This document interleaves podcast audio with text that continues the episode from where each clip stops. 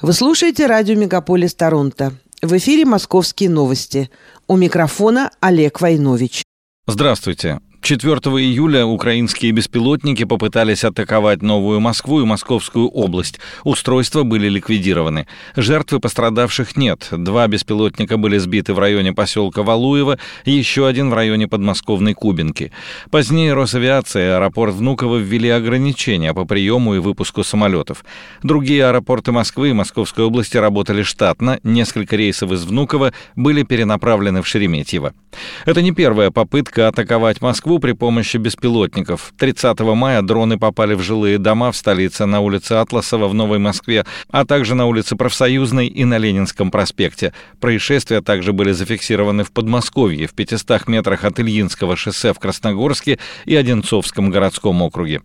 Курс доллара США в ходе торгов на московской бирже 5 июля пробивал отметку 91 рубль впервые с марта прошлого года. Биржевой курс евро к российской валюте поднимался выше 99 рублей. Ранее первый зампред ЦБ Ксения Юдаева заявила, что регулятор по-прежнему не видит рисков для финансовой стабильности при такой динамике курса рубля. Юдаева добавила, что Банк России также не видит причин возвращать обязательную продажу валютной выручки экспортерами.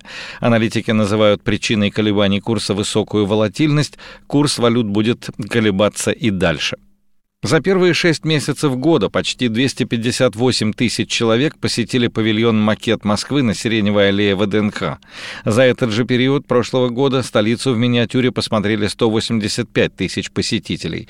С наступлением лета туристический поток увеличился за счет гостей из регионов. Они, как правило, приезжают группами от 20 до 80 человек. Возросло также количество туристов из других стран – Сирии, Ливана, ЮАР, Египта, Ирака, Казахстана, Зимбабве, Беларуси, Белоруссии и Мьянмы.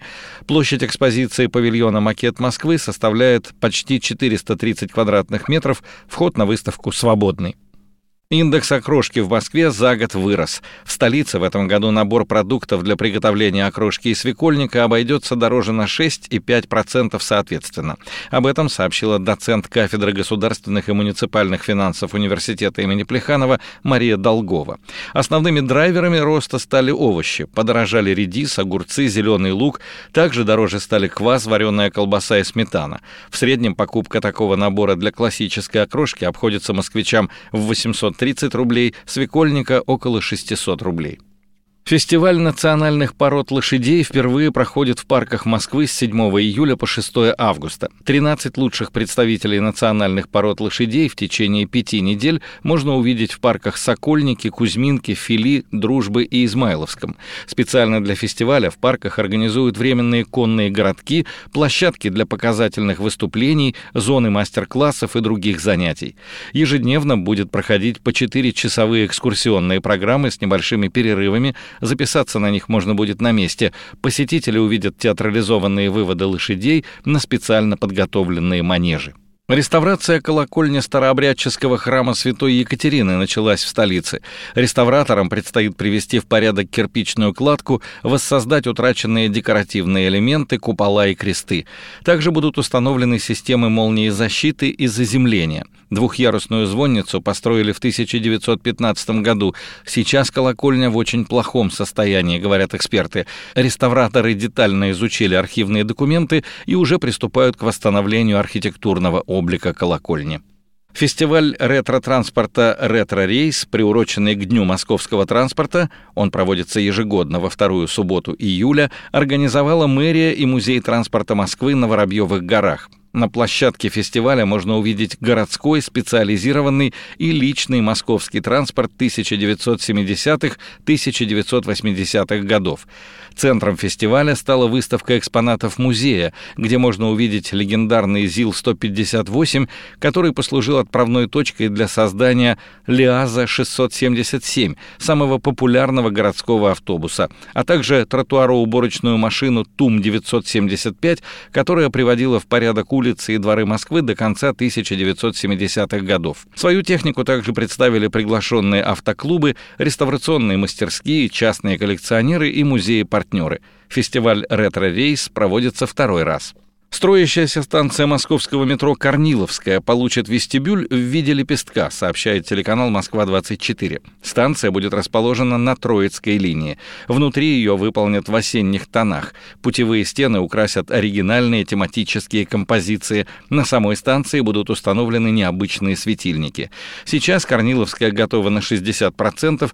Пользоваться станцией смогут в том числе жители поселений Сосинского и Мосрентген. Власти Москвы выставили на торги право реорганизации около 64 гектаров земли на Ленинградском проспекте, куда входит территория завода МИГ. Как сообщила пресс-служба столичного комплекса экономической политики и имущественно-земельных отношений, на реорганизуемой территории предполагается возвести почти 2,5 миллиона квадратных метров недвижимости, в том числе полтора миллиона квадратов жилья, а инвестиции в проект превысят 300 миллиардов рублей. Застройкой территории уже интересовались крупные крупные российские девелоперы. Почти 2000 человек приступят к переселению в новые жилые дома по программе реновации до конца года. Речь идет о северо-восточном округе столицы, где планируют передать для переселения 6 новостроек на 1200 квартир. С начала программы реновации в округе ввели в эксплуатацию 33 дома. Это 5,5 тысяч квартир, и в них переехали около 10 тысяч человек. А всего новые реновационные квартиры на северо-востоке Москвы получат жители почти 500 домов. Международный спортивный фестиваль пройдет в рамках второго саммита «Экономический и гуманитарный форум Россия-Африка» в Москве и Санкт-Петербурге во второй половине июля. Крупнейшим мероприятием фестиваля станет чемпионат любительского футбола, в котором примут участие 64 команды из России, стран Африки и других государств. Команды будут состоять из предпринимателей, чиновников, журналистов и дипломатических работников. Кроме того, в столице состоятся молодежные соревнования по баскетболу и кибер спорту. В Москве открылся кинотеатр «Музейный». Как рассказали в мэрии, киноплощадка стала частью Музея Москвы и располагается рядом с ним на Зубовском бульваре 2. В музейном, который относится к сети Москино, будут проводиться арт-показы, а перед киносеансами выступят кинокритики и эксперты в области истории кинематографа. На большом экране предполагается регулярно показывать легендарные и почти забытые фильмы. Работают два киноклуба, посвященные авторским фильмам и картинам советского золотого века кино. Открылся кинотеатр показом оскароносного нуара Билли Уайлдера «Сансет Бульвар». И последнее. В столице лето и снова активизировались комары. Спасаться от них лучше природными репеллентами, например, эвкалиптовым и лавандовым маслами, сушеной ромашкой или мятой дольками чеснока, сообщает пресс-служба столичного департамента природопользования и охраны окружающей среды. Там напомнили, что с середины июля появятся слепни, а за ними кровососки. Комары также могут оказаться переносчиками различных болезней, однако в Москве и Подмосковье опасаться их укусов не стоит говорят специалисты.